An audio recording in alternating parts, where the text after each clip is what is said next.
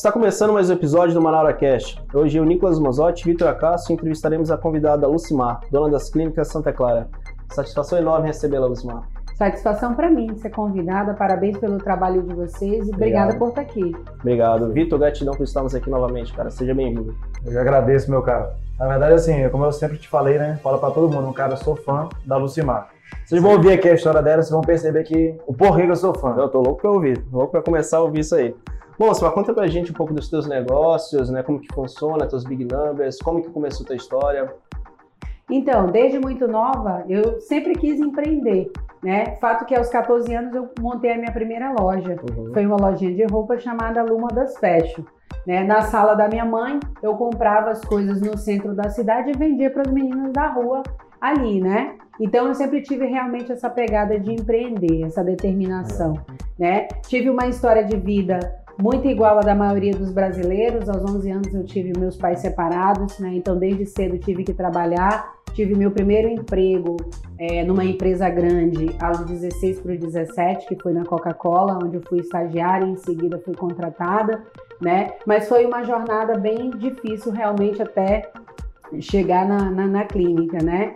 E aí, assim, a minha história foi muito precoce, porque cedo também eu me casei, no início, antes de montar, é, os meus, quando os meus pais se separaram, eu acabei tendo que ajudar minha mãe nas coisas, né? E a minha mãe fazia comida para que a gente conseguisse ali sobreviver. E aí eu fazia as entregas das marmitas para ela, né? Nos locais onde ela vendia. E, e assim eu fui crescendo a minha jornada, fui vendedora de joia também, né? Até aí conseguir de fato me formar na Escola Técnica Federal e atuar numa empresa que foi a Coca-Cola como estagiária, que foi meu primeiro emprego, né? De lá comecei a traçar o meu rumo, né, frente uh, ao meu futuro, né? Então depois da Coca-Cola eu trabalhei na Ambev, depois da Ambev trabalhei na General Elétrica e aí fui começando ali o sonho de empreender. Na verdade, o meu primeiro empreendimento, né, de verdade, foi um laboratório e depois um ano depois do laboratório a gente fez a mudança e construiu a clínica, né? Foi tá. mudando ali para a clínica. Eu acho que vale a pena a gente voltar um pouquinho, que acho que misturou, foi, não, né? não é misturou não, é porque na verdade passou por tantas empresas que eu fiquei, eu falei, caramba, mano, meu amigo, é foi, mais, foi, foi muita história, meu amigo. Bom, acho que a gente tem que Ela tá pra, trazer, né? tá resumindo muito essa história, mas assim, para trazer acho que pro pessoal é muito interessante, tipo assim, cara, vamos lá, foram você, você, teve a sua empresa de, de modas, né? Que no caso de. Você vendia Foi, o quê? Com 14 roupa. eu vendia roupa e sapato. Legal. Você vendia roupa e sapato, geralmente o quê? Para colegas, assim? Da, é, era da rua. Da rua Comprava, mesmo. tipo assim, de 20 e vendia de 40. Mentira, onde? Comprava tudo aqui no Manaus? Tudo no centro, ia pro centro. A grana que eu pegava, assim, eu ia lá, comprava e vendia pelo dobro, entendeu? Perfeito, olha, ó, tá vendo? E assim, é, é isso que a gente quer trazer, porque assim, é muito interessante que às vezes tem muita gente assim é, acho que algumas pessoas podem até ficar ofendidas com o que eu posso estar falando, mas, por exemplo, tem gente que fala assim, ah, mas eu não tenho condições. Você começou com quanto a comprar as roupas? 20 reais. Entendeu? Então, assim, a pessoa, ela começou o quê? Com 14, 15 anos, você tinha um interesse de quê? Pô, com 14, 15 anos, você queria ter o seu próprio dinheiro. Isso. Entendeu? E aí eu falei, cara, eu tenho 20 reais aqui, eu vou comprar uma roupa. Aí você pegou a roupa, vendeu mais caro, opa, já tenho para comprar duas roupas. Isso aí. E aí vai aumentando, e vai aumentando. Entendeu? E aí depois você começou o quê? Aí você parou essa loja. Aí eu Aí eu comecei a loja, só que eu fazia assim, é, eu estudava, eu fazia escola técnica à noite, né? E de manhã eu ia para o estágio, para Coca-Cola, e à tarde eu ia para o curso. Entendi. Né? E teve um momento da minha vida em que eu estava muito para lá e para cá, tipo assim, fazia curso, ia para faculdade, ia para escola, ia para o curso, ia para o estágio. Aí eu decidi comprar um carro. Isso não, calma aí, calma aí. Isso eu tô lá na, na, nas lojinhas, tá na loja, na, né? na loja, na loja. A pergunta assim, na loja lá, você está vendendo, está indo para a escola ainda, e aí depois da loja, você fez, acho que você tinha uma, uma, uma venda marmita com a sua mãe, não é isso? Isso. Aí durante esse período da, da. Antes da loja, na verdade, foi antes da loja marmita. A mamãe, quando separou do papai para que a gente conseguisse ali sobreviver, ela começou a fazer comida. Entendi. Entendeu? Então, tinha quantos assim, anos aí nessa época? Eu tinha acho que 12, 13. Entendi. Então Foi foi antes, antes da, da loja. loja. É, Antes da loja. Aí, vez ou outra, ela me dava uma graninha ali, porque eu ia entregar a marmita na bicicleta. olha aí. Então eu ia guardando a graninha, entendeu? Foi quando eu comprei as primeiras, As primeiras roupas. roupas. É, Isso é, isso é legal também trazer, porque às vezes tem muita gente que, muita, muito pai, né, que às vezes tem muito aquela ideia, óbvio que cada um tem a sua maneira de fazer a criação dos seus filhos. sim. Mas é importante você mostrar a realidade, mostrar o valor do dinheiro para a criança, no certeza. caso, né? Verdade. Tipo assim, desde os 12, 13 anos, você já veio aprendendo um pouco sobre isso, né? Já começou a Já. trabalhar. Aí teve a loja, né? 14, 15 Isso. anos. Depois da loja, foi quando você começou a fazer a escola técnica, não é isso? Isso, aí com 15 anos eu passei no mini da escola e comecei a fazer técnico em química. Legal. No 2017, mais ou menos, eu fiz o, a prova para fazer o estágio na Coca-Cola e passei. Aí eu já Entendi. entrei na Coca-Cola. Aí foi aí. E aí eu te pergunto, você começou a fazer, você começou a ter uma, uma via empreendedora né, dos 14, 15 anos. E aí o que, que te levou a ir pro lado, vamos dizer assim, carteira assinada? A né? necessidade, de ter Necessidade. algo. É. Entendi. Porque na verdade as roupas não estavam rendendo o que você gostaria. É, a roupa ali acho que eu comecei pelo espírito que eu tinha de empreender Entendi. algo, mas não era Legal. algo fixo, Legal. né? E aí eu tinha que de alguma forma estudar. Entendi. Eu precisava estudar para avançar. Então eu estudei, fiz o mini da escola e eu me lembro muito interessante na época do mini, que assim, a gente não tinha dinheiro, né? Muito para isso, para aquilo. E aí eu precisava, como eu estudei em escola pública, o mini da escola técnica, ele tinha uma matéria chamada geometria, que a gente em escola pública não não vê antes do primeiro ano Aham. né? E aí o que que acontecia? Eu precisava fazer um cursinho e não tinha o dinheiro para pagar o cursinho. Então eu me lembro que a minha mãe, é, porque também depois da marmita, ela trabalhava dando plantão no lugar onde ela dava banho em criança que Legal. tinha necessidade especial. Uhum. E aí eu me lembro dela pegar vários plantões seguidos para ter o dinheiro para eu fazer o mini curso. Aí eu fiz o cursinho, né? E do cursinho eram 3 mil inscritos e 100 vagas. Eu passei em décimo lugar. Legal. Eu tenho um jornal lá com o meu nome em décimo lugar. Até hoje eu guardo o jornal, Que bacana. Né?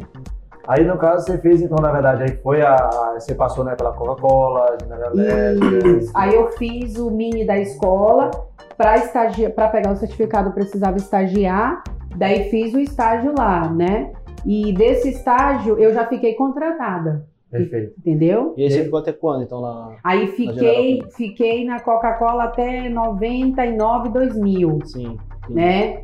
Foi mais General menos- Elétrica depois, né? Isso, aí depois que eu saí da Coca-Cola, já como contratada, e comecei a faculdade de farmácia, porque antes eu tentei medicina, Aham. passei na primeira fase, mas não passei na segunda. Por isso que eu fazia essa tríade, cursinho, aula de inglês Hum. e escola técnica à noite, era a minha vida, assim, né?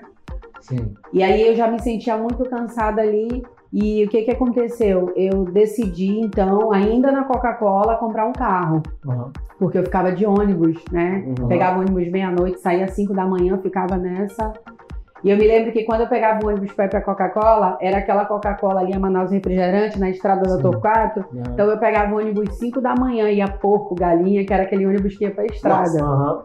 né? Só ia bicho junto comigo no ônibus. E aí o que aconteceu? Eu falei, ó, eu preciso comprar o carro. Aí eu tava assistindo é, televisão e passou lá, seja uma revendedora Romanel, loja de Romanel. Aham. Falei, achei minha renda extra. Muito bom. Entendeu? Então eu peguei a minha mãe, porque eu ainda era de menor na época, eu ainda estava com 16 para 17 anos, peguei a minha mãe, ela foi lá, comprou joia para mim, eu vendia. Eu vendia mil reais por mês. Então eu conseguia pagar a fatura do meu carro com os mil Aham. e pagava a minha faculdade com o dinheiro do trabalho. Legal. Entendeu? Isso, isso é muito legal de ver, sabe por quê? Porque tem muita gente hoje em dia, acho que a gente sempre conversa sobre isso. E geralmente, assim, eu, eu, eu gosto de falar muito que a gente, às vezes, a gente tem três caminhos. Um, ou é você reclamar da vida, né, que na verdade não vai adiantar de nada. Ou você é, melhora o local que você está, tipo, e trabalha mais, dizer assim, se você está no emprego, você vira um intraempreendedor e busca realmente Uhum. ganhar mais ali. Ou você muda, por exemplo, ah, não gosto desse trabalho e vou procurar um outro melhor. E aí, nesse caso de melhorar, você pode o quê também? Cara, eu tô melhorando o meu trabalho, mas não está sendo suficiente. Vou fazer uma renda extra. Exato. Que foi justamente o que você fez. Porque, por exemplo, você percebeu que não era o suficiente aquilo ali, então você foi lá e fez uma renda extra. Exato. Geralmente, melhor do que você ficar simplesmente reclamando da vida.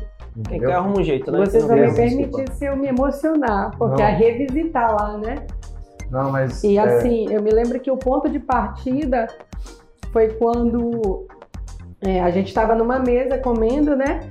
E eu vi que tinha dois pedaços de frango na mesa, né?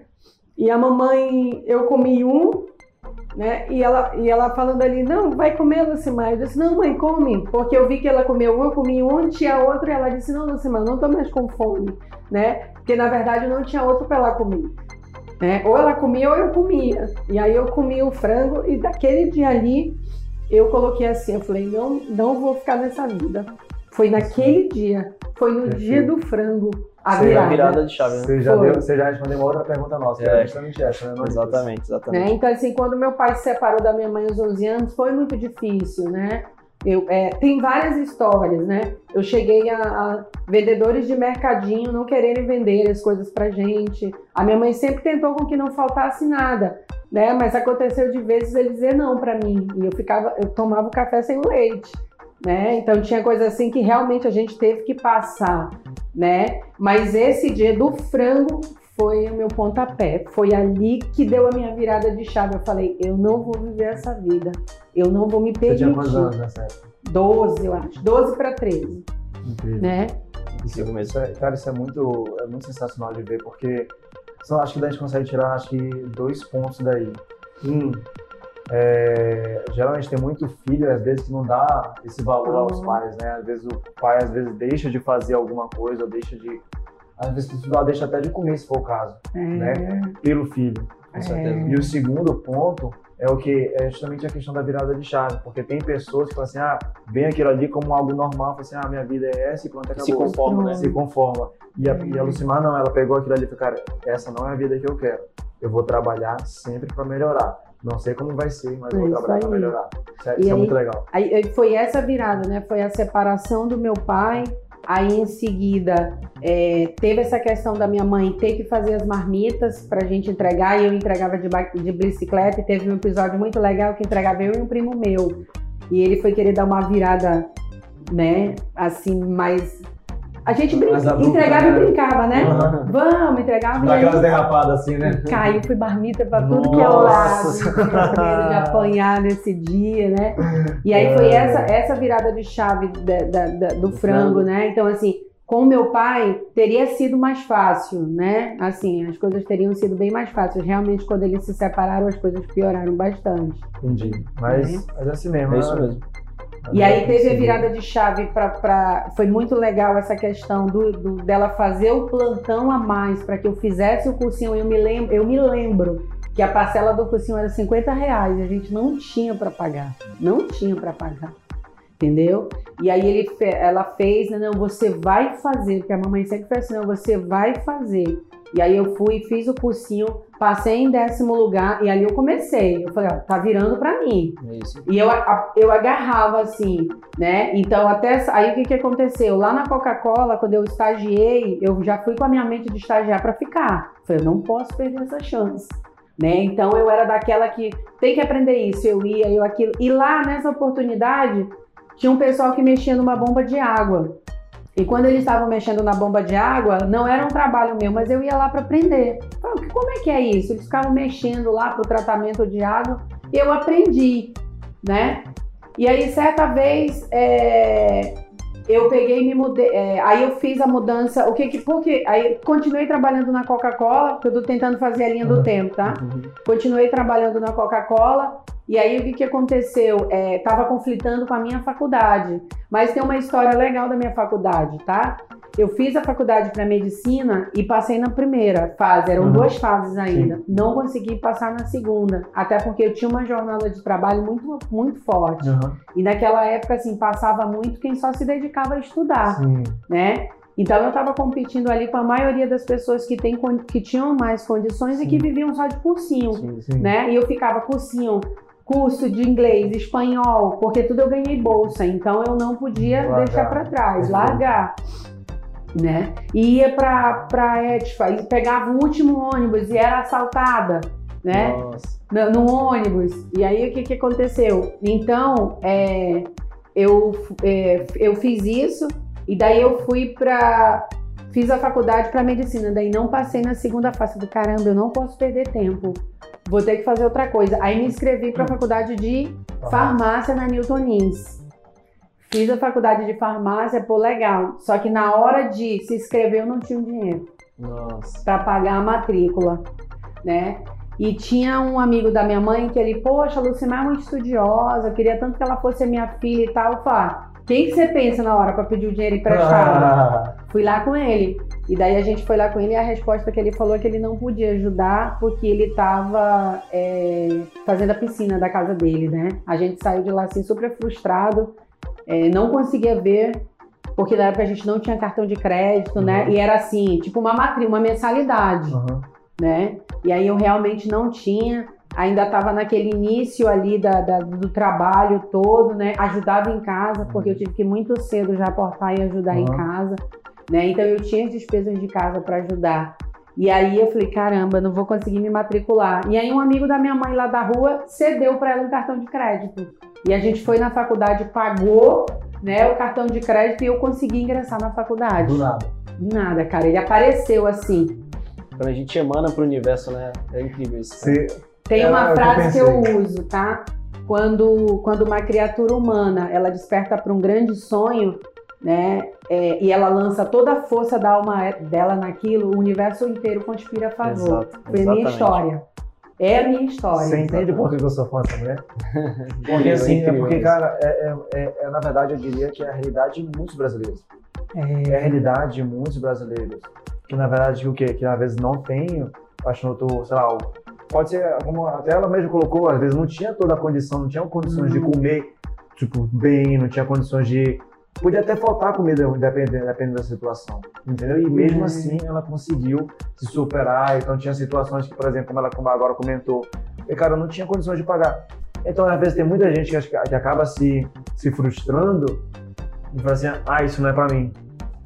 Ah, isso não é pra mim. É. Entendeu? E a Lucimar não, ela tá aqui, é por isso que eu queria trazer ela também, porque assim, é uma chance de mostrar para as pessoas que, cara, tá ruim, cara, mas se você quer, é isso que você quer, esse é seu sonho, esse é seu objetivo, você quer mudar a sua vida, então não desista. É isso aí. Independente, quantas vezes aqui, ó, só aqui já foram umas três vezes, umas três tapas na cara. É, Foi umas três vezes, falei assim, ah, não, não passei na medicina. Se fosse uma pessoa ia desistir. é. Ah, pô, mas eu tô me batalhando tanto, tô saindo 5 da manhã, voltando meia-noite, sendo assaltada. Tinha tudo Pô, pra desistir. Tinha tudo pra desistir. Pô, não passe- passei, passei em uma farmácia, mas não tenho dinheiro. É. Pô, tipo, fui pedir ajuda de quem poderia me ajudar, não vai ajudar. Mas aí o que, que ela falou aqui? O universo vai conspirar a favor. Exatamente. Veio um cartão do nada, ou seja, é aquela coisa, Uhum. não desista, realmente persiste nos seus sonhos. E acho que, até acho que é interessante falar, porque tem pessoas que olham para algumas outras pessoas, ah, mas é porque o fulano tem toda a condição do mundo, porque o fulano isso, fulano aquilo.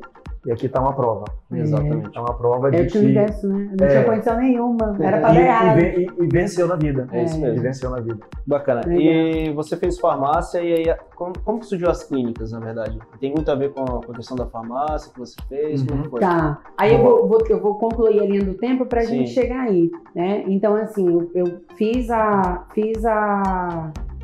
Trabalhei na Coca-Cola, né? Estagiei, entrei lá, aí já entrei na faculdade, né? A coisa já foi se desenrolando.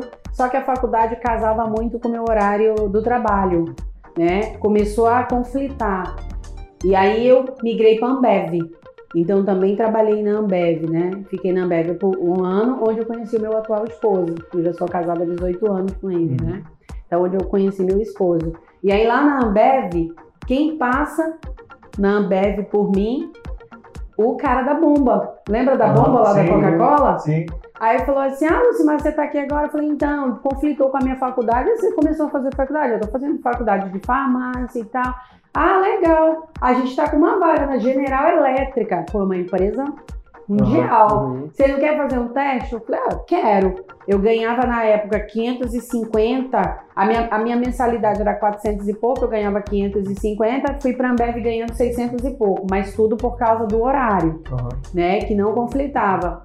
E aí ele falou, ah, você não quer? Eu falei, ah, quero. Aí fiz o teste com ele e passei, tá? E aí quando eu passei, o meu salário passou para dois mil reais. Caramba. E um carro. A empresa me deu um carro da, da, Aham. Da empresa, né? Eu já tinha na época, lembra que eu peguei as joias? Já tinha comprado meu palio cinza de duas portas, né? E aí fiquei com os dois carros ali, usava muito da empresa. foi quando eu fui trabalhar na multinacional, na General Elétrica, né?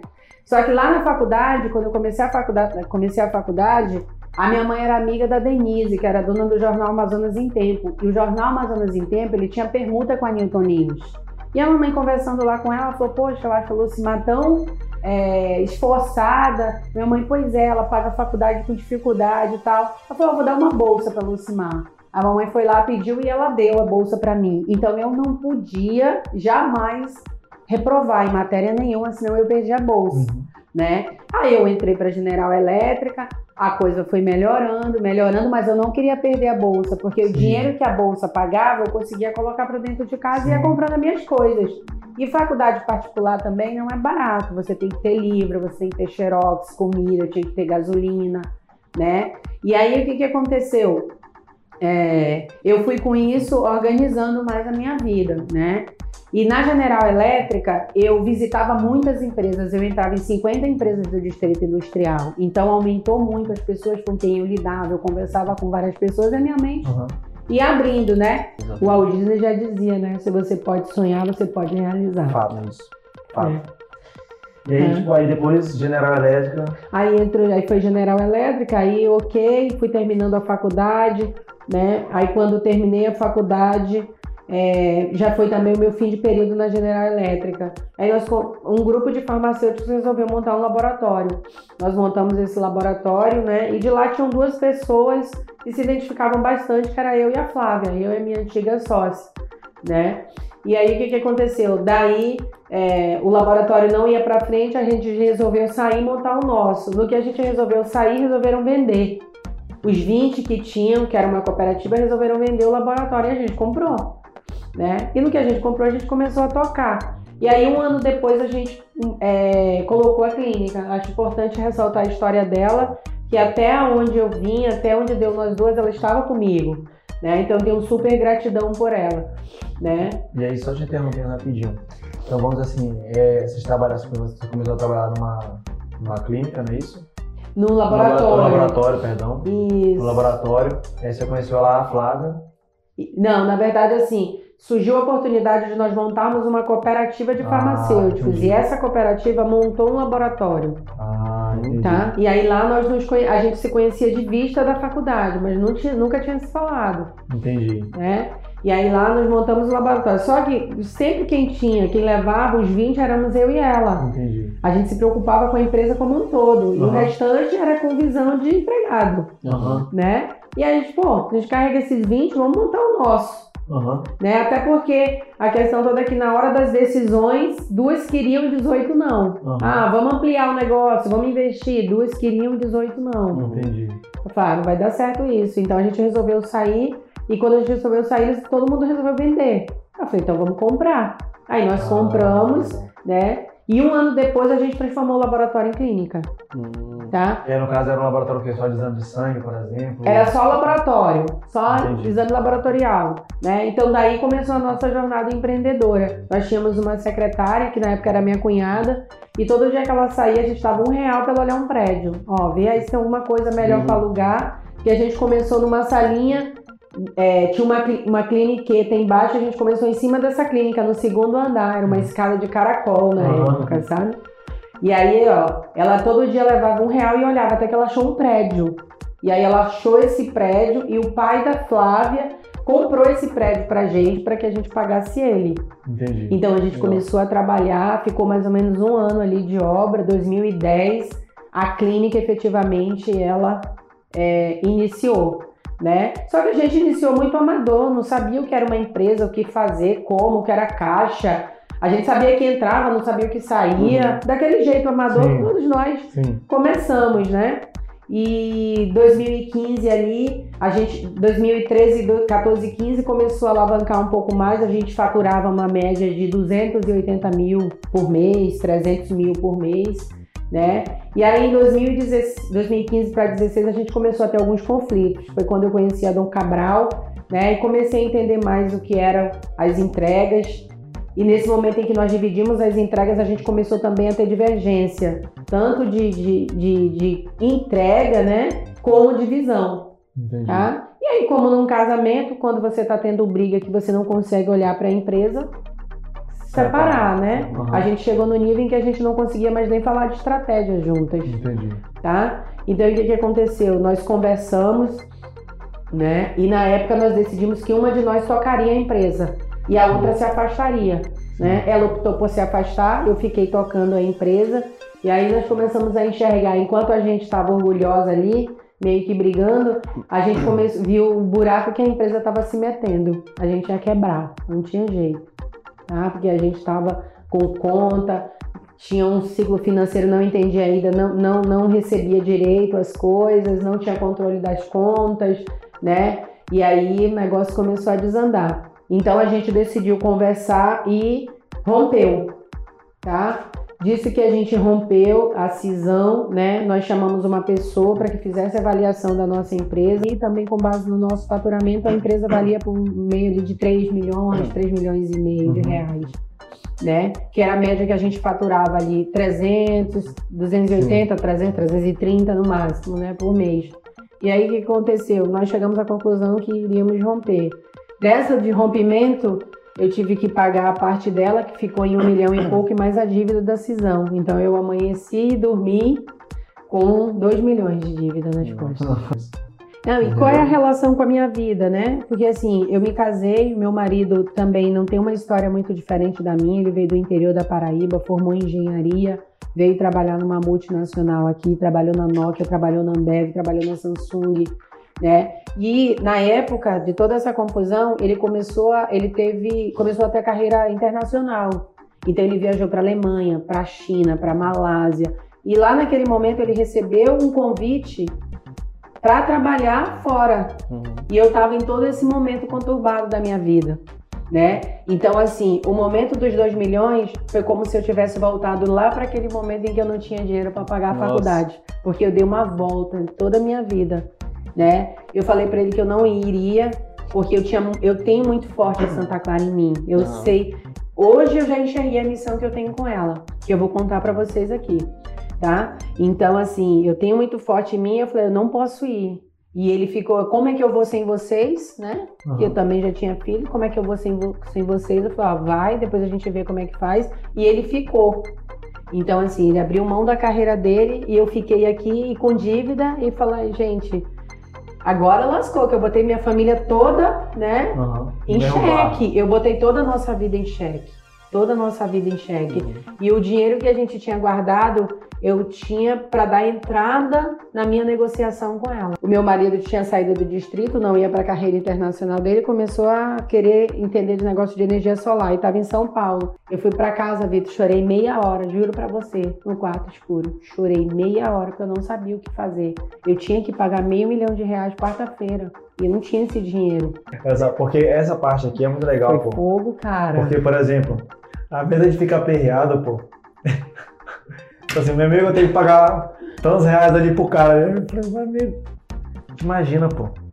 Tipo assim, cara. tu não tem o dinheiro e tu tem que pagar, tipo, meio milhão tinha. ali, de- Depois de amanhã já. depois de amanhã. É. E assim, né, o pouco que a gente, a gente foi guardando, eu e meu marido, ele como Uhum. engenheiro, eu na Santa Clara já estava se estabilizando ali melhor, conseguimos fazer do Fundação do Cabral. Pô, legal. Eu, meu Deus, eu vou ter que pegar tudo que eu tenho para tentar pegar metade do que eu devo para ela de entrada. Entendeu? E Uhum. sabe o que eu fiz? Isso. Fui no banco. Falei, Uhum. Fui no banco primeiro. Quanto que vale a minha casa? Mandei fazer uma avaliação da casa. Minha casa, na época que a gente já tinha comprado, valia em torno de 400 e poucos mil. Né? E compramos também, ó, suado. Né? E aí, é, a gente tinha mais ou menos guardado uns 200 e pouco. Eu e ele, né? Uhum. Porque ele viajava e quando ele viajava, a empresa depositava o salário e eu guardava. Eu guardava. Uhum. Caramba, vou ter que. Cheguei com ele e falei: ó, é o seguinte. E contei pra ele a história. Tá acontecendo isso, e foi isso, e aconteceu isso, e eu vou ter que. Já dei minha palavra, vou ter que pagar, não tem mais como voltar atrás. Aí ele tomou o choque, né? é hoje que eu me separo. Eu, desculpa. Perdeu, Mas, Você falando da empresa, você falando do casamento já. aí, eu, aí eu falei assim, Vitor, só que tem uma parte que é pior, qual? Ah, ainda tem pior. A casa. Eu falei, eu mandei avaliar a casa, e se for preciso, nós vamos ter que vender. Juro pra você. Tá aí. Falei pra ele, se for preciso, nós vamos ter que vender. Então nós vamos ter que meter a mão naquele dinheiro que tem rapamos tudo. Nossa. Eu tinha que dar para ela meio milhão, né? Eu dei 300, tinha 50 no banco da empresa. Eu tinha 200 e pouquinho, rapei o que tinha lá, rapei um pedaço da empresa e 150 eu tinha que dar com 30 dias. Eu não tinha. Eu tive que produzir na empresa os 150 e consegui produzir. Olha, E paguei.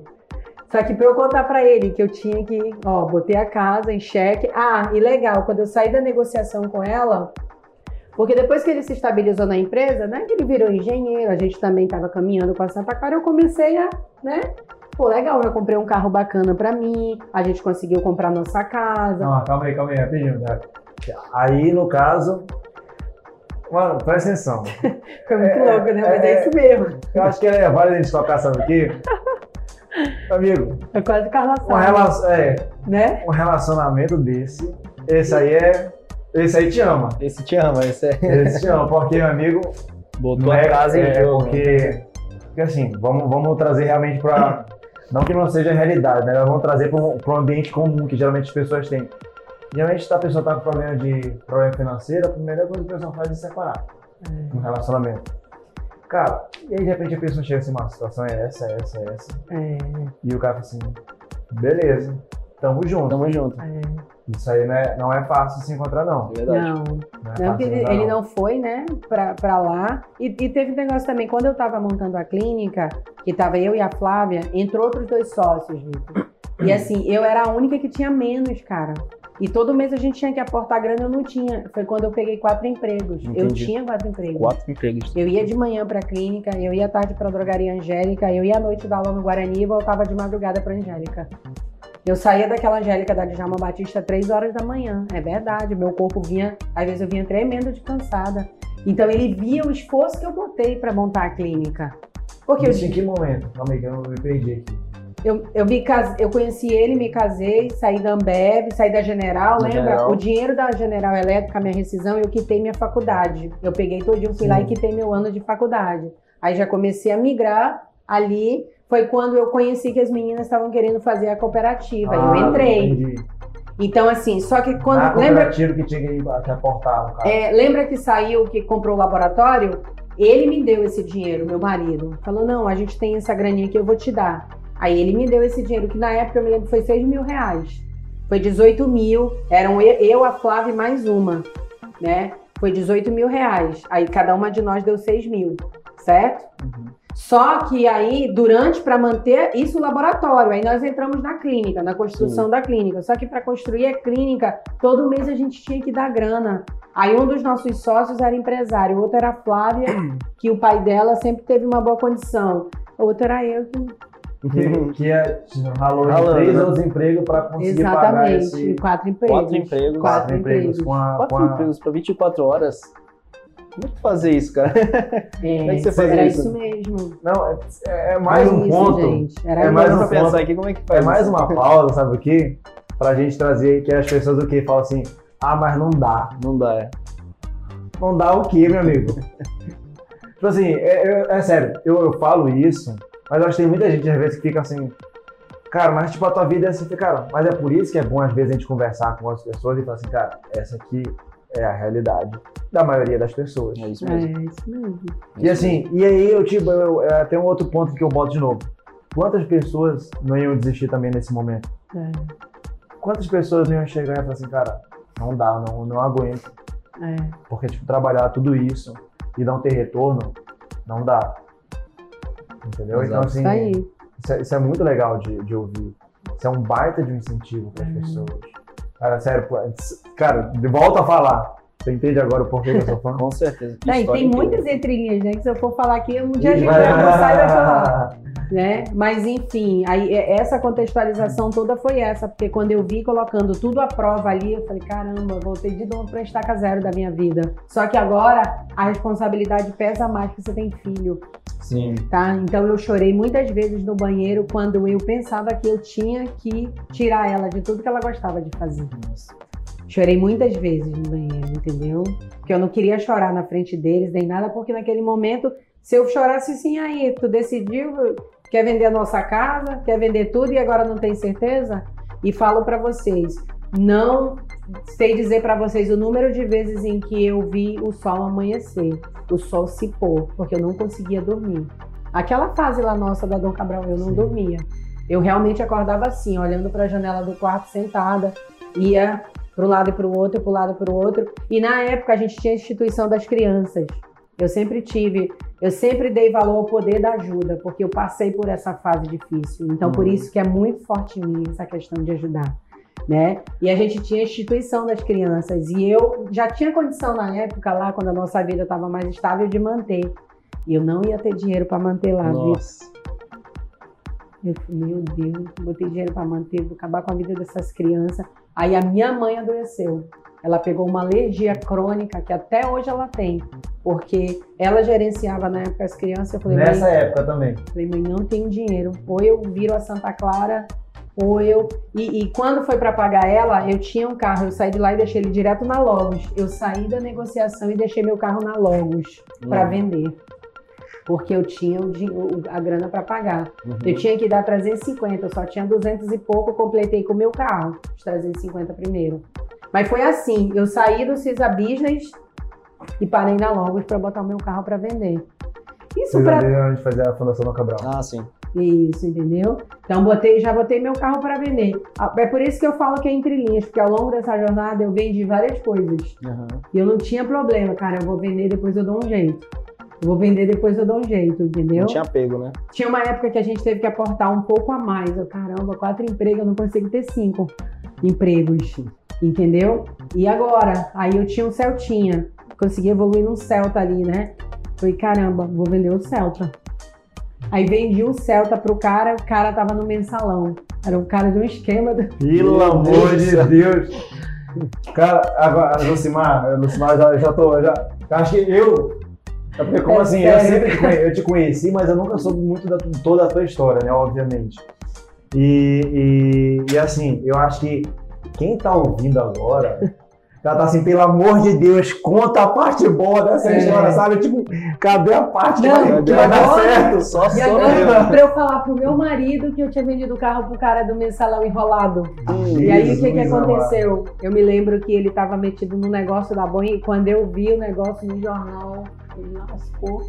E eu precisava da grana, fui receber sozinho lá no escritório do mensal. Não, é, não era que era do esquema, é que um cara que comprou era de lá. Uhum. E eu fui, e eu me lembro que eu contei isso pro meu marido depois. Ele ficou muito chateado comigo. Ele falou assim: ah, você não confiou em mim, você deveria ter me falado isso. Porque eu precisava pegar aquele cheque, porque eu tinha que pagar a minha parte. Entendeu? Então teve muitas histórias pelo meio Nossa. do caminho, assim. E aí, que, aí o que, que acontece? Ok, né? Teve exame. Já, já chega de segurar a audiência. Já. É, teve a viravolta, e aí eu convidei ele para trabalhar comigo na empresa. Ele veio de Nokia, ele veio de Samsung. Eu falei, cara, a experiência dele em gestão vai me ajudar muito, hum. vai dar. Só que é, na decisão com ela, entre ir comprar, ela vai ficar ou eu não, na decisão, eu falei, cara, se ela decidir ficar, eu tenho que começar de algum lugar. Aí comprei uma drogaria. Entendeu? Fui lá e comprei uma drogaria. Eu falei, bom, se ela decidir ficar, porque assim, na história a gente conta, ah, nós decidimos, ela ficou para amenizar, mas não foi, um estresse. Se separar a empresa é um uhum. estresse, tá? E aí eu falei, cara, é isso, então vou comprar uma drogaria. Fui comprar uma drogaria porque eu tinha trabalhado na rede Farmabem, nas uhum. drogarias angélicas, por seis anos, então eu entendia do ramo de remédio. Então, calma aí, essa drogaria foi em que momento? Foi tipo. No, no início momento, da cisão ali, 2017. Certo, aí você comprou a drogaria. Isso. Era, seria Angélica, no caso que você estava tá, tá trabalhando? Dois, é, junho de 2016 a gente conversou, né? E aí começou a ter, começou a ter conflito e a gente conversou. Junho de 2016 é, ela decidiu que ela ia se afastar e eu fiquei. Então eu fiquei de junho de 16 até dezembro de 16 sem receber nada. Eu só pagava ela para que ela ficasse fora para que eu pudesse trabalhar. Uhum. Então eu não tive salário nenhum. Quem ficou me mantendo foi ele. Entendi. Entendeu? Da empresa. Beleza. Aí você mantinha a drogaria também já? Não. Aí virou janeiro. Uhum. A gente começou, vamos decidir. Aí eu fiz o diagnóstico da empresa e chamei ela para uma reunião e apresentei. No final da reunião eu falei para ela que não queria mais ser sócia. Aí nós viramos 17 já na decisão de se separar. Beleza, se separamos. Aí foi quando veio a oportunidade dele ter carreira internacional e trabalhar ah, em. Dallas. Aí falou, não vai. Eu falei, eu tô nessa condição. Eu poderia muito bem ter vendido a minha parte e ter ido, Uhum. né? E aí, ficar, mas não vou conseguir. Esse negócio tá no meu DNA. Mas também, se eu não ficar nesse negócio, eu vou sofrer pra caramba. Mas se eu sofrer, eu quero sofrer menos.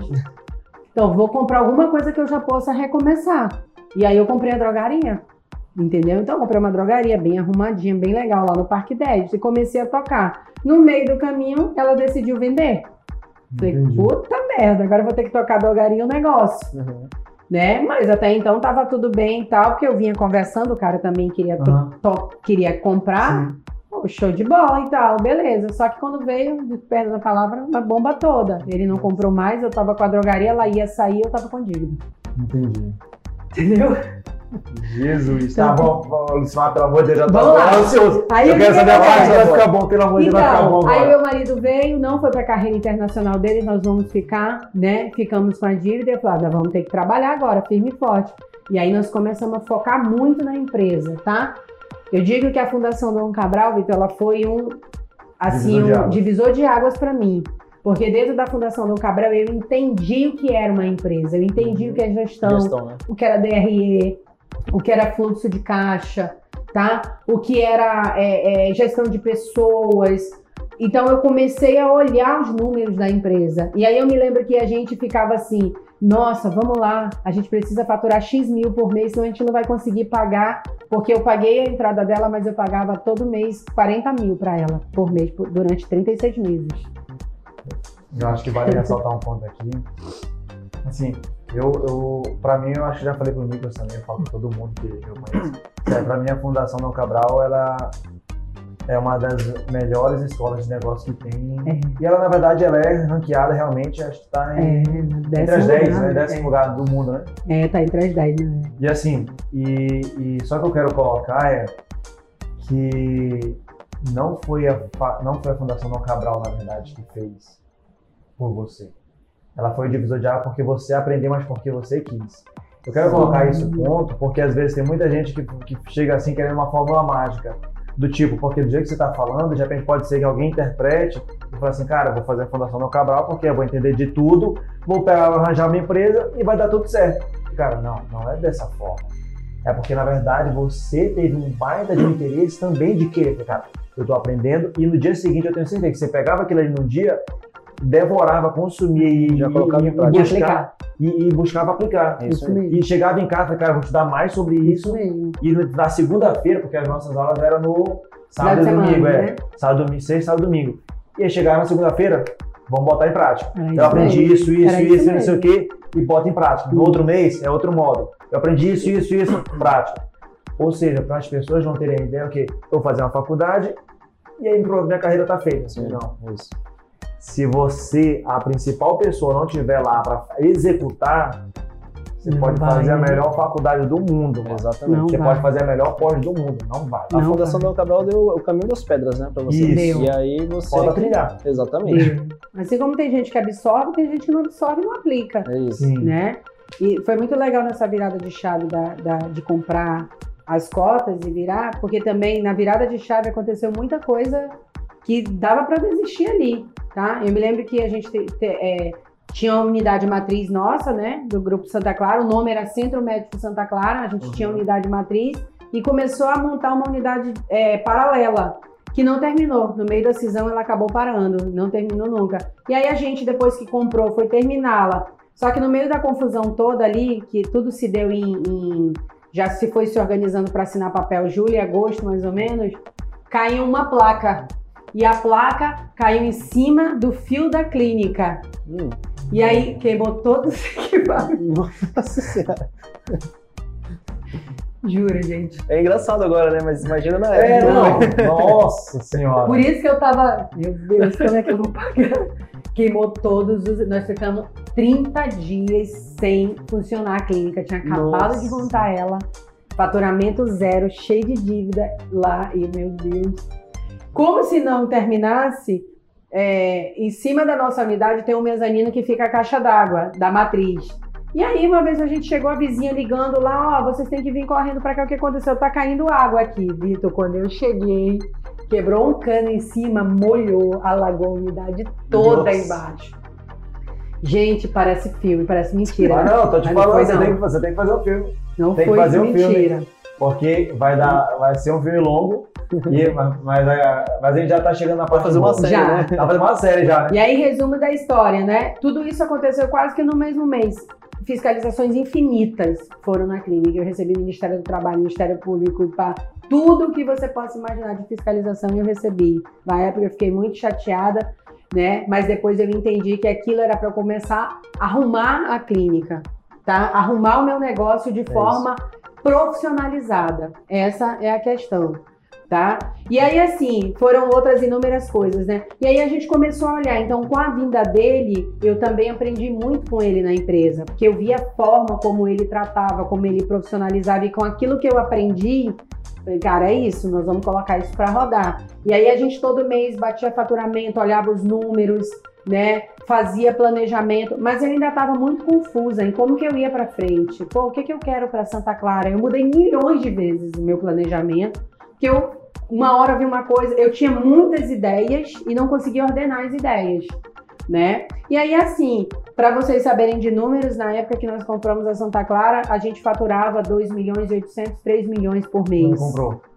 quando eu comprei, por ano, 3 milhões por ano, né? Sendo que desse faturamento eu tinha dois, dois é, clientes, dois é, parceiros que eu passava quase um ano para receber, que era a Unimed e a prefeitura, né? E isso aí, é, desses 280, era responsável por mais ou menos 80 mil do meu faturamento. Resumo, caiu para 200. Sim. Porque eu fui lá, tratei e comecei a não mais atender. Eu fui diminuindo Uhum. de 80 para 60 para 20 para 10 para 300, né? E aí é, eu me lembro que eu falei, cara, como que eu posso aumentar? Aí entra né, na experiência do empreendedor.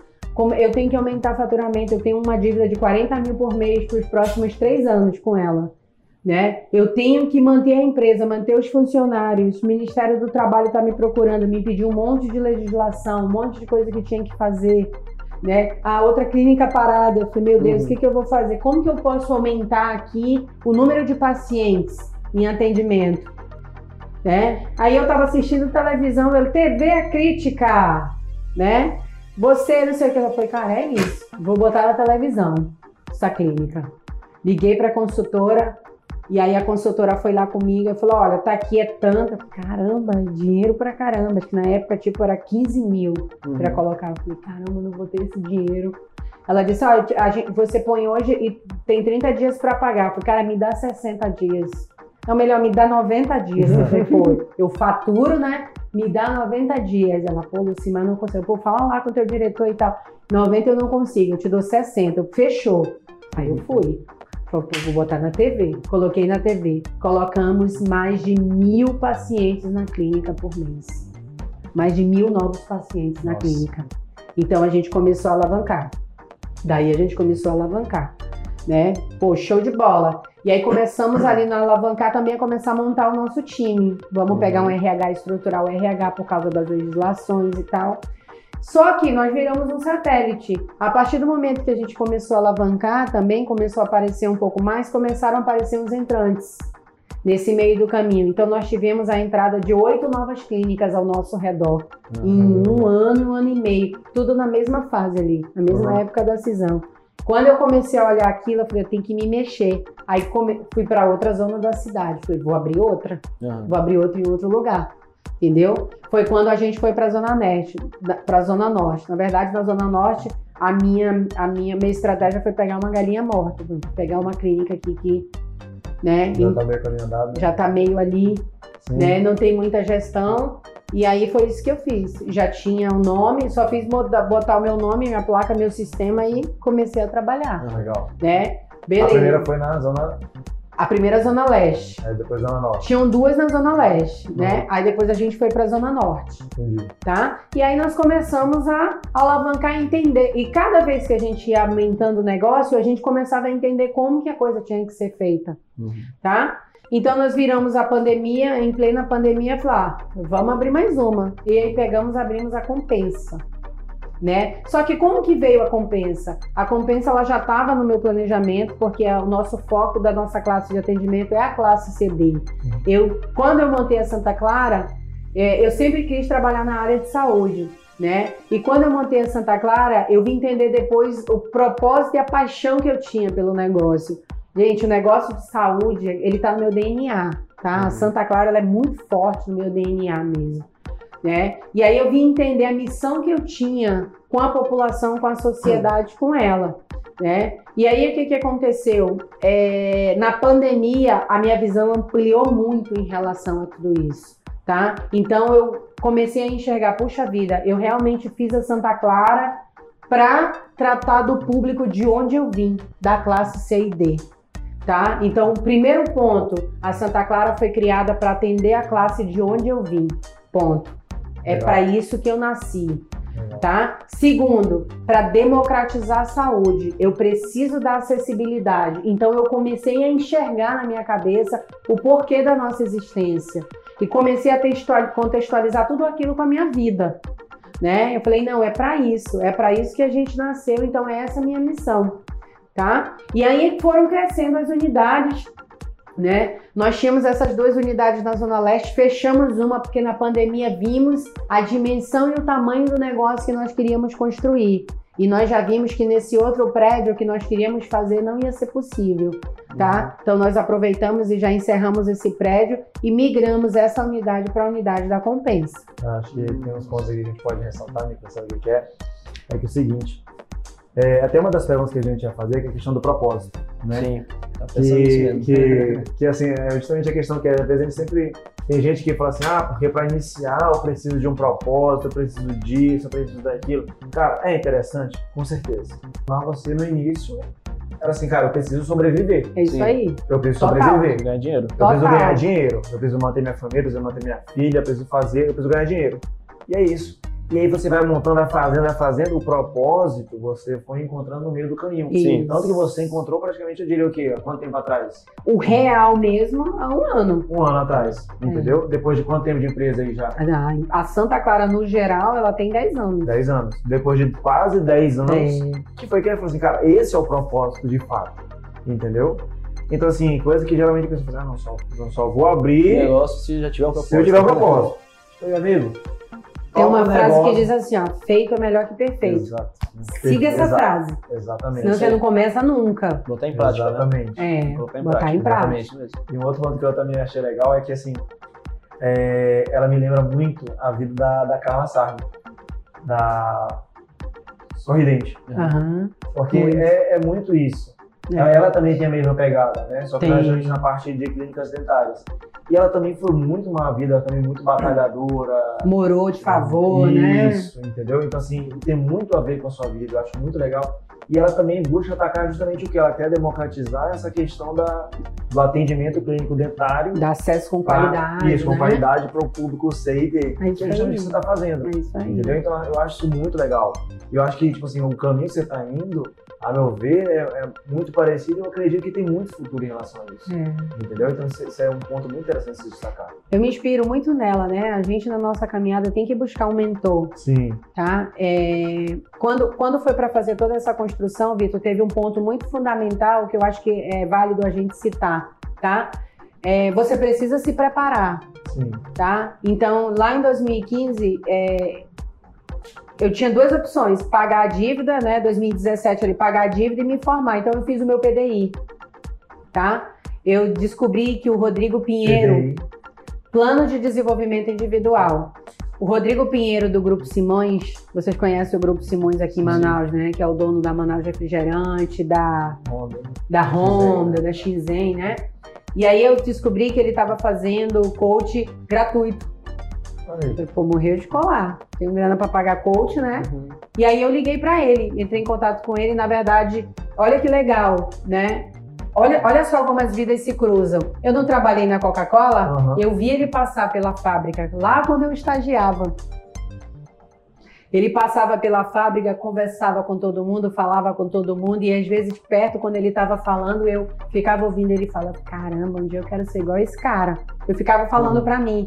E numa das reuniões da Fundação Dom Cabral, ele estava para dar um depoimento. Uhum. E eu cheguei com ele e falei: Rodrigo, tudo bem? Tudo bem? Acho que você não me conhece. Meu nome é Lucimar, mas eu vim te agradecer. Aí ele ficou sem entender. Mas agradecer o quê? Eu falei, eu vim te agradecer porque onde eu comecei minha jornada foi na tua empresa.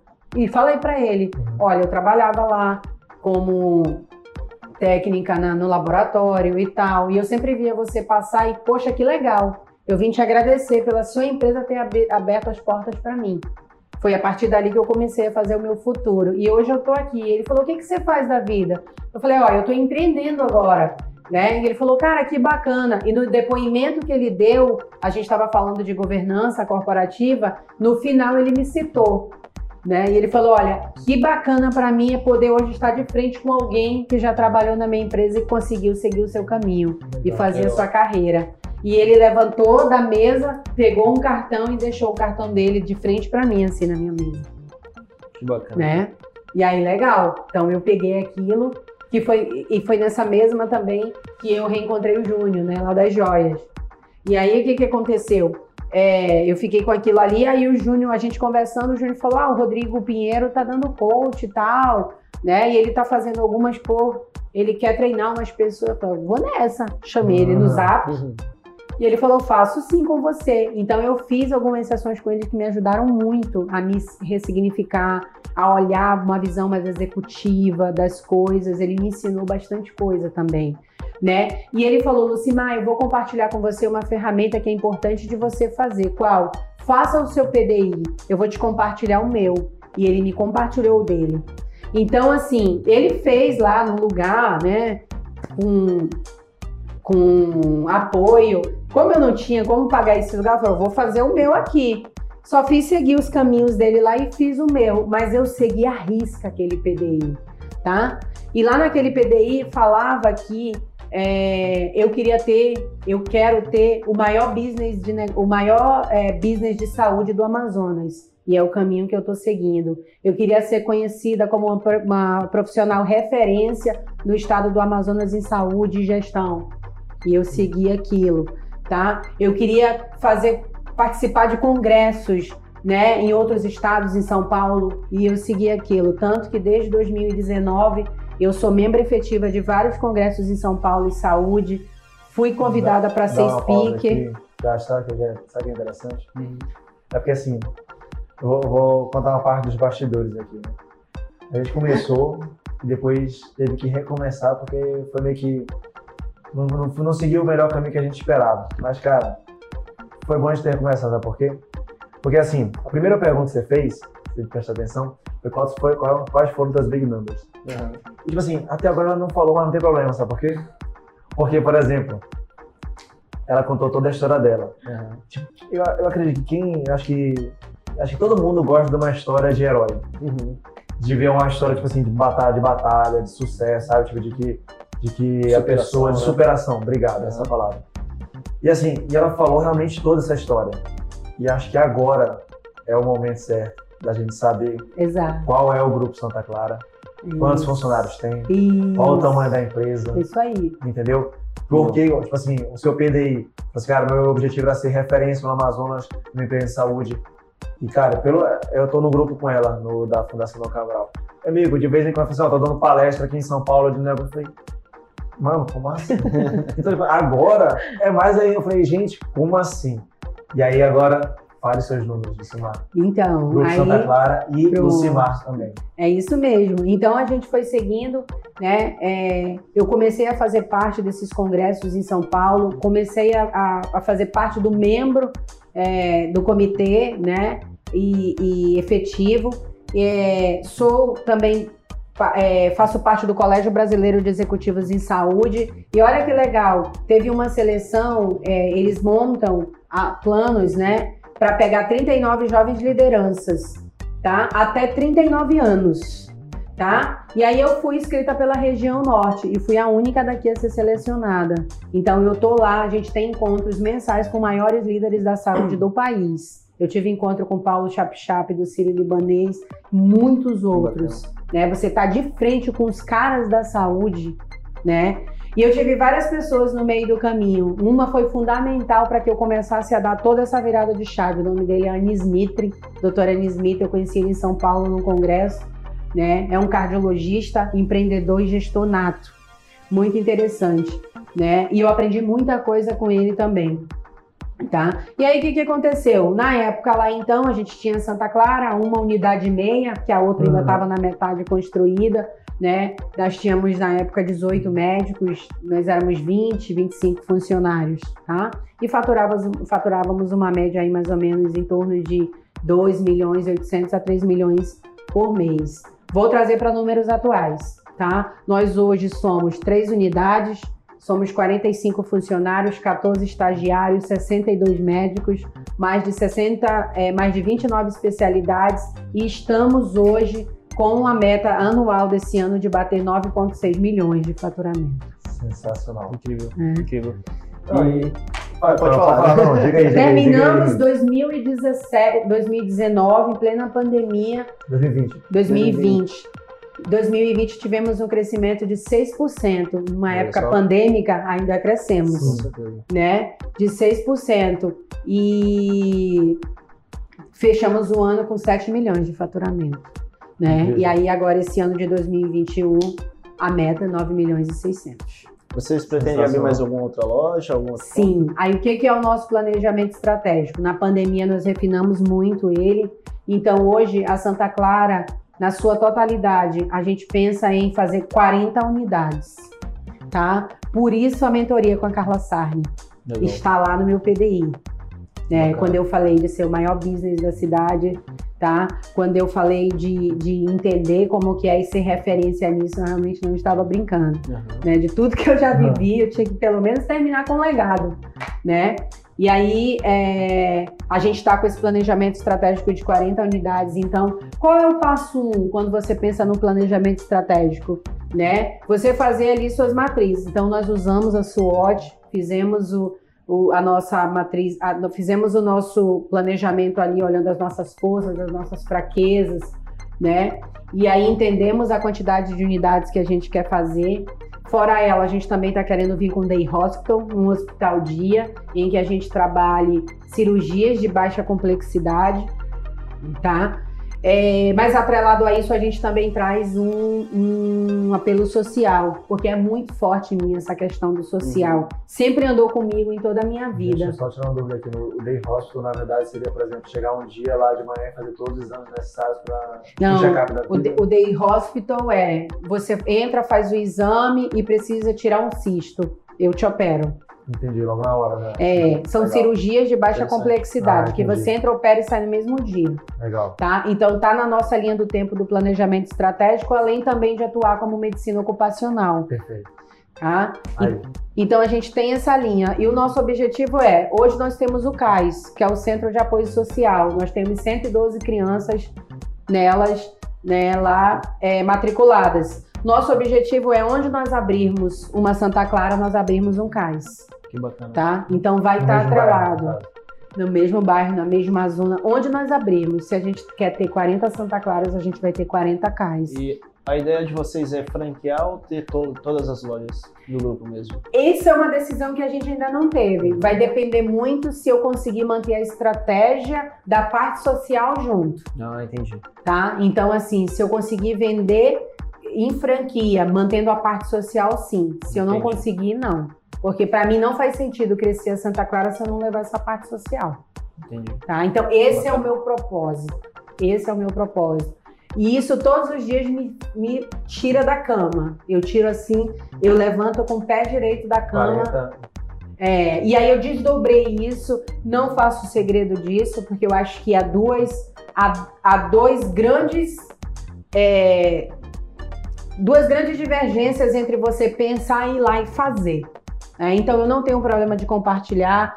Hoje, né, no meio do caminho em que a gente foi crescendo, a gente teve muita oportunidade, teve muita gente que quis se unir ao nosso grupo, que quis se juntar, muito empresário que vamos trabalhar junto, mas eu realmente estava olhando para o meu propósito, né? Estava olhando para o que a gente quer construir tá? E eu sempre eu viajei muito, né? Nesse meu PDI eu tive que viajar. Então viajei o Brasil inteiro, realmente, olhando modelos de negócio, olhando práticas de gestão, olhando novas práticas, porque eu acho que o empresário tem que fazer isso. Tá? Depois que você estabelece sua empresa, você não precisa montar nada de novo. Deixa eu ver quem faz bem. Vai lá e aprende e aplica na sua empresa, Exato. tá? Então não é só ir lá ver, viajei, não Agora deixa eu ver o que, que eu posso aplicar. Mas acaba que você também começa a virar um, ali um meio que um como é que eu posso falar? Sucesso das atenções. Não, você é meio que um imã, porque assim, onde eu vou, a minha visão vai para a clínica. Eu posso estar de férias, eu será que tem clínica por aqui? O que, que eles fazem? né? Mas é, acho que, acho que depois que o cara quando a pessoa encontra algo que, por exemplo, no seu caso, né, você encontrou realmente seu propósito de vida. Assim, quando você é empreendedor e você gosta muito daquele assunto, por exemplo, o Nicolas, ah, ele é da área de confecção, Isso, né? Tem, então, até fala um pouquinho de novo, até sempre, é sempre bom a gente relembrar e tudo mais. Mas eu. Porque, não, o que, o que você falou é engraçado, porque assim, quando eu viajo também, é, eu paro para olhar todas as lojas, para saber por que, que não é. tem uma loja assim lá na minha região, né? Por que a gente não faz dessa forma? É, é, bem isso mesmo. É, porque, por exemplo, a NK, né? NK, é, NK é gestão de marcas. E aí o que acontece? Aí eu tenho certeza que, como você falou, você vai num local assim, cara, deixa eu ver uma loja de roupa. Sabe o que, eu posso aplicar também de repente lá na loja? O que, eu posso. Então, assim, é isso mesmo. quando a pessoa encontra algo que realmente é, é prazeroso de fazer, você não, você não vê aquilo ali como um trabalho. Né? Então você vai, você viaja, porque na verdade o seu propósito é maior do que tudo aquilo ali. É isso mesmo. Entendeu? Exatamente. É e o do Uma Hora Cast também, né? Exato. Porque a gente costuma já ouvir podcasts quando a gente está no carro, está viajando. Né? Exatamente. E a ideia da gente fazer uma hora cast foi isso também. E isso é muito bacana, né? Porque você leva experiência para as outras pessoas e você não precisa inventar nada, é, tá tudo sim. pronto. É pegar, ver e aplicar. E eu decidi é, compartilhar esse meu planejamento com todo o meu time. Legal. Tá? Então nós colocamos todo o time na mesa, mostramos para eles para onde a gente quer ir, de que forma, né? E nós criamos a nossa visão. Então nós queremos ser a primeira em saúde, com no mínimo 25% de lucratividade até 2025. Então eu tenho até 2025 para montar essas 40 unidades, esses 40 CAIs. Sensacional. E eu acho interessante também um ponto que está aqui é, é que a gente estava até conversando também antes aqui da, da entrevista, é que é, assim, os empreendedores são as pessoas que fazem a diferença. Tanto que até é um outro ponto também a se destacar, acho que todo mundo deve estar sabendo, que não é o governo que vai fazer toda a mudança. Não. Quem vai fazer toda a mudança, principalmente acho que no Brasil, são os empreendedores. Tanto que já está rolando uma situação em que acho que estão, muitos empreendedores estão se juntando para comprar vacinas. É, é isso mesmo. Entendeu? É. Então, assim, então, então, geralmente tem muita gente que fala assim, ah, porque o governo é isso. Eu cara, nós temos que ser a mudança. Você tem que ser a mudança. Uhum. Se você quer que o mundo mude, mude você primeiro, faça você, é faça aquilo ali acontecer. Por exemplo, a Lucimar, por isso que eu, falei, eu falei, cara, a gente é, é muito, vai ser muito sensacional a gente entrevistar a Lucimar, porque, por exemplo, ela é um, é um grande exemplo, porque eu acho, que eu te, acho que eu te falei disso, de, de assim, a gente, a gente, pessoa física, vamos botar dessa forma, assim, pô, eu quero ajudar na pandemia, aí de repente tu compra um cilindro de oxigênio doa pra alguém, tu compra um cilindro de alguma coisa que tu doa para alguém. Quando você é um empreendedor, você trabalhou a sua vida toda e fala assim, cara, eu quero devolver para a sociedade. Então, por exemplo, eu lembro que a Lucimar Vitão, tu conhece alguém de São Paulo para comprar, porque eu tô querendo comprar oxigênio e tal para doar. Não é para vender, para doar. doar. Uhum. E ela chegou comigo, assim, pô, porque eu consegui esse orçamento aqui. Cara, eu pensei assim, que era um orçamento, tipo, sei lá, tipo umas 10, uns 10 cilindros, pô. Uhum. Cara, era, era quantos cilindros no orçamento? Né, na, na época, achei, sei lá, nem me lembro. Acho 50 cilindros, 100 é, cilindros, é. entendeu? Sim. E não é para vender, mano. É para doar. Você tá? entende o ponto que eu quero colocar? É justamente isso. Quem vai fazer a mudança são os empreendedores. E é esse o objetivo do Manual Cash. Trazer histórias assim, porque quanto mais empreendedores nós tivermos, até trazendo um pouco, assim, uma parte um pouco pesada da nossa história aqui no Amazonas, é quanto mais empreendedores nós tivermos, eu acho que a gente consegue fazer, falar da seguinte forma, menos pessoas vão morrer de asfixia. É verdade. Entendeu? É Exatamente. Bom, mas como é que você administra teu tempo, né, com a vida pessoal, com os negócios? Como é que você faz isso? Então, acho que um dos pontos fundamentais aí para que a gente avance, e eu aprendi muito isso ao longo da minha jornada, realmente é a disciplina tá? A gente precisa ter disciplina, né? Hoje eu sou empreendedora, sou mãe, sou esposa, sou diretora da escola, lá das crianças da instituição, sou a presidente do Centro Espírita, porque eu também sou espírita. né? E a gente tem participa quase todo final de semana fica. Vitor, tem alguma coisa aí pra gente doar e tal, não sei o que. Eu falei, meu amigo, não arranja tempo pra isso, pelo amor de Deus. a gente continua, conti- Ontem, inclusive, a gente eu tenho umas fotos aí, a gente estava distribuindo o rancho na comunidade, né? E eu gosto de ir, de participar, de sentir, conversar. Então, um dos pontos que eu faço realmente é disciplina, Sim. tá? Eu tento ali ao máximo aproveitar o meu tempo realmente em tudo aquilo que eu tenho para fazer e, principalmente, manter o foco, É isso. tá? Parece até clichê, né? Ouvir isso. A gente faz essa pergunta para os empreendedores, mas basicamente é, é a resposta. Gestão de tempo, Gestão de tempo, disciplina. É, É É, isso por isso que eu venho começando a falar sobre isso no, meu- É isso é Instagram. muito legal, eu vejo. Eu é falo, isso mesmo. eu falo muito sobre isso, cara, porque é, é esse. Se você for pegar, for conversar com muitos empreendedores, cara, se você não tiver gestão de tempo, se você não tiver disciplina para fazer o que tem que ser feito, independente do que aconteça, vai. não vai dar certo. Não vai. Não vai, entendeu? O pessoal fala assim, né? Que levantar e fazer o que você não quer, isso é disciplina. Exato, Levantar e fazer o que você tem que fazer. Você não quer, mas você tem que fazer. Isso é disciplina. exato. né? Exatamente. Bom, e além das lojas, hoje você tem alguns outros investimentos, por exemplo, na Bolsa de Valores? Você, você faz Sim, coisa nesse sim. Hoje, sim. É, é, foi um outro ponto também que eu tive que me desenvolver, né? Eu acabei estudando, comecei a fazer muitos cursos relacionados à educação financeira e realmente não tinha esse conhecimento, né? E comecei a fazer educação financeira, comecei a entender como que era esse movimento. Na pandemia eu tive essa oportunidade e realmente comecei a abrir investimento na bolsa. E hoje eu faço esses investimentos na bolsa. Bacana. Então, todo mês é sagrado, disciplina. Eu paro aquele momento do meu dia. A minha estratégia de fato é a longo prazo, é criar renda passiva. Então, uma vez no mês eu paro uma tarde para olhar para os meus negócios relacionados à bolsa de valores. Bacana. Sensacional. bacana. né? É, só uma, tem uma outra pergunta assim. É, quais, quais são as. Não são as atividades, na verdade, assim, mas o que você considera essencial, né? Eu sei que você falou da disciplina, né? Mas, por exemplo, ah, pô, Vitor, eu acredito que para to, todo empreendedor ele tem que ter isso, ele tem que fazer isso, sei lá, vamos assim, ah, atividade física, ou leitura, Aham. meditação, não sei. Quais são para você, quais são os pontos chave para qualquer As empreendedor? práticas, né? É As um práticas, só, obrigado. tá? Todo empreendedor ele tem que ter rotina. Ponto. Ele tem que ter rotina, tá? A partir do momento que você tem rotina, né, você consegue ali olhando as atividades e as tarefas que você tem que fazer. Não adianta aqui eu olhar só para a empresa e não olhar para minha família Uhum. né? Não adianta eu olhar para minha família, para a empresa e não olhar para mim, né? Então eu tenho sim o meu momento em que eu faço a minha atividade física, eu tenho o meu momento em que eu estou para brincar com meus filhos, eu tenho o meu momento em que eu estou para minha instituição, para nossa instituição, né? Eu tenho o momento em que eu estou para a empresa. Então o que o empreendedor precisa ter é rotina Sim. tá? Porque a rotina ela vai te forçando ali a você ter disciplina, você ter um planejamento. E é só com planejamento que você chega onde você quer, Com certeza. Tá? Com certeza. E aí é, é aquela, é aquela frase, né? Um plan... eu, eu até falei no meu vídeo, um planejamento, é, um- uma ação sem planejamento, ela é muito desastrosa. Pô, eu vou fazer aqui, quando você não sabe o que você quer fazer, qualquer caminho serve. Eu vou pegar esse caminho. Pô, no meio do caminho não é isso que eu quero, é aquilo. É. Não, não é. Quando você vê, né, você passou aí 50, 60 anos da sua vida e não construiu nada e não fez nada. Então, a primeira coisa que você tem que fazer é mire o caminho. Mirou? Crie uma rotina agora para chegar lá no objetivo que você quer. E aí, com isso, o tempo você vai vendo que as coisas elas vão te demandando para que você faça aquilo, tá? E se você não fizer aquilo, você vai ver que fica cada vez mais longe, né? Então, assim, eu tive um tempo que eu tive que hibernar muito o meu lado empreendedora, porque o meu viés ele sempre foi muito abrir. Eu queria abrir, abrir, abrir, abrir né?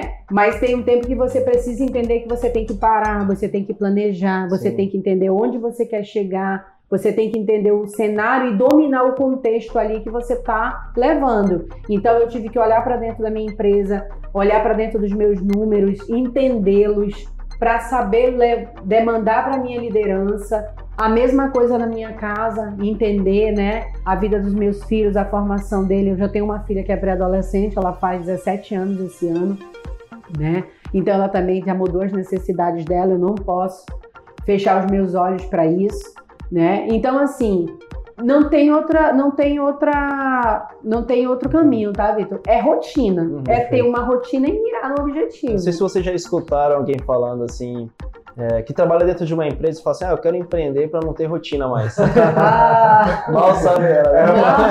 não, Pra não ter que trabalhar tanto, só para os outros trabalharem por mim. não ter hora pra chegar, É. né? Mal sabe ela. É, mal Não. sabe. Ai, gente. Ah, vamos lá. É... E aí, assim, Simar, os planos para 2021 já foram? Já foi, já até 2025. É, já vai- tem até para Já. 2025, né? Já. Sensacional. Bom, a gente está chegando no final aqui. É, você gostaria de deixar uma mensagem para os ouvintes? Talvez um filme, um livro que você indicaria para as pessoas estarem assistindo ou lendo? Sim. O que a gente vê muito hoje, né, como o Vitor trouxe aqui no nosso debate, é a falta de propósito, né? Então hoje cada vez mais as pessoas precisam de um propósito para que elas tenham a motivação de chegar lá, né? E pelo meio do caminho a gente tem muita distração, Sim. tá? A gente tem, tem assédio de muitas coisas e a gente pode muito facilmente distrair. Isso é inerente de todos nós. Então eu indico o livro. O livro se chama A Única Coisa, tá? O foco, ele pode trazer para você resultados extraordinários. Esse Muita livro é muito interessante, né? É do... Esqueci agora o autor. Corta aí que eu A esqueci coisa. autor. Não, Mas depois... A única coisa. Tá? Então, Então ele é, ele é muito interessante porque O ele te fala realmente ali, né, que você tem que esquecer um pouco as distrações. Tá? Então eu li esse livro três vezes para poder Três ente- vezes? três Uhum. vezes para poder eu eu li uma vez, não dei muita bola, li outra e quando eu li ele de novo, eu falei é isso. É isso. Tem, tem uns livros que eles são, eles têm, que- parece que na vida do empreendedor sempre tem um livro, por exemplo, depende da pessoa, vamos dizer, no seu foi a única coisa, mas tem uns que, tipo assim, cara, tem um livro, acho que você já falou que você já Segredos leu da Mente Milionária. Segredos da Mente Milionária, acho que três vezes também, não foi? Eu li duas vezes já. E aí parece que tem alguns livros com alguns empreendedores que assim, cara, Que- eu li uma, li duas, na, na, na, assim, na terceira, ou na segunda, ou na quarta, cara, foi ali. Vai, né? Parece que casa o momento. É, É, isso, Exato. né? Legal. Exatamente. Será que temos sorteio hoje, então? Oi, aí, Lucimar, quem você consegue sortear para os nossos ouvintes? Ué, aí? vamos sortear um combo da saúde aí. a Então gente pronto. tem, tem pacotes especiais lá para o homem, para a mulher. E aí a gente pode estar sorteando para os nossos ouvintes Então, aí. perfeito. Então, a gente pode fazer o seguinte: a gente vai conversar aqui e depois a gente bota lá na, na descrição do- da foto lá no, no Instagram, Instagram. qual vai ser o, o, o brinde do, sorteio. Perfeito. Pronto. Perfeito? Para finalizar, eu queria deixar quatro dicas. Vamos foram quatro dicas que eu, se- que eu segui para sair de lá de onde eu estava até aqui. Excelente. tá? A primeira dica que eu, que eu deixo é justamente o que nós estávamos conversando aqui. A gente precisa ter um propósito, tá? A gente precisa traçar um objetivo. Principalmente é, esse, que esse propósito esteja ligado em algo que a gente verdadeiramente acredite. Porque isso vai fazer com que a gente levante todos os dias da cama com garra para vencer, com vontade de, de querer alcançar, né? O segundo ponto é que a gente precisa ter o mínimo de planejamento. Se a gente realmente não planejar, não planejar as nossas ações, não planejar as nossas rotinas, a gente vai se perdendo, vai se distraindo e a gente não vai chegar lá, tá? Então, muitas vezes a gente quer fazer, tem muita vontade de fazer, começa a fazer, mas sem planejamento, aí vira desastre, Sim. né? O terceiro ponto é que também o nosso planejamento ele tem que ir para ação, tá? Então a gente precisa executar, precisa colocar a mão na massa, precisa ir lá e fazer, precisa levantar, precisa trabalhar, tá? Então, o terceiro, a terceira dica que eu deixo é essa: a gente precisa ir lá e fazer. Tá ali no papel, tá tudo mapeado, Uhum. né? Mas a gente precisa ir lá e cumprir aquilo que a gente planejou, tá? E a quarta dica que eu deixo é que a gente mantenha o foco, tá? Porque as diversas distrações que a gente tem ali faz com que muitas vezes a gente se perca por vários caminhos. Então, a gente vai precisar muitas vezes dizer não para muita coisa que vai chegar até nós, né? E eu era uma pessoa que eu tinha muita dificuldade de dizer não, eu realmente não conseguia. Mas a partir do momento que eu entendi onde eu quero chegar, planejei aquilo, comecei a trabalhar e foquei, né? Eu realmente aí tô com tudo para chegar lá. Sensacional. Incrível. Então são as quatro dicas que eu deixo aí para quem quer avançar na vida. Pode seguir que vai dar certo. Simar, acho que faltou um ponto, na verdade. Siga a gente nas redes sociais, né? Manoel Aracast. Isso. Simar, você posta alguma coisa às vezes no Instagram, muito pouco, como é que você faz? Siga as redes sociais da, da clínica, então. Tem, tem? É, Tem, né? Pode Vai. seguir. Se- De vez em quando eu deixo uma dica minha no Instagram, né? Uhum. Alguma dica de empreendedorismo, alguma coisa, mas não é muito, mas pode seguir. Semed, arroba Santa Clara. É, Perfeito. Corta aí que eu nem sei Ah. se é. Arroba Semed. Arroba Semed, segue a Vamos gente lá, tá? A Perfeito. gente deixa várias dicas de saúde, várias, vários combos de saúde para toda a família. Olha, Uhum. show de bola. Excelente. Bom, Bom, perfeito então. gratidão por estar conosco aqui nessa tarde. Foi uma aula, pra mim foi uma aula. Obrigado, Vitor, por ter falado isso. o Vitor já tinha falado pra mim, cara, vamos, vamos gravar com o Lucimar. Falei, vamos embora, então vamos embora, mas sensacional essa, essa Sério. aula que você deu aqui pra todo mundo. De verdade. Não, E pra mim, eu acho que o que mais vale é justamente a questão de, de, de você conseguir mostrar para as pessoas que é possível, É isso. entendeu? Não importa quantas vezes É. você receber não, não importa quantas vezes você Da onde você de veio, onde, vem, de onde você vem, o que importa é que você faz para atingir o seu É. objetivo, onde você quer chegar, né? aonde que Verdade. você chegar. E o melhor, daqui, Exato. daqui de Manaus, Verdade. entendeu? Então, Raiz gratidão, pura. gratidão. Gente, eu que agradeço, viu? Vocês fizeram revisitar minha história. Perdão pelos momentos que a gente se emociona, a gente lembra mesmo, né? Sabe da dificuldade que é. Eu me identifico muito, por isso que é, no vídeo que eu fiz eu falo que eu vim de onde a maioria dos brasileiros vieram, né? De uma rotina com muita dificuldade, em que a gente precisa ralar muito, se doar muito para conseguir, mas não é impossível, tá? Excelente. É, basta querer mesmo que vai conseguir. Perfeito. Show de bola. Então é isso. É isso. Né, Obrigado, caro? pessoal. Obrigado. Tu e até a próxima. tá? Eu falei que eu tinha dificuldade para falar. Perfeito. Vitor, obrigada, viu? Nada. Desculpa aí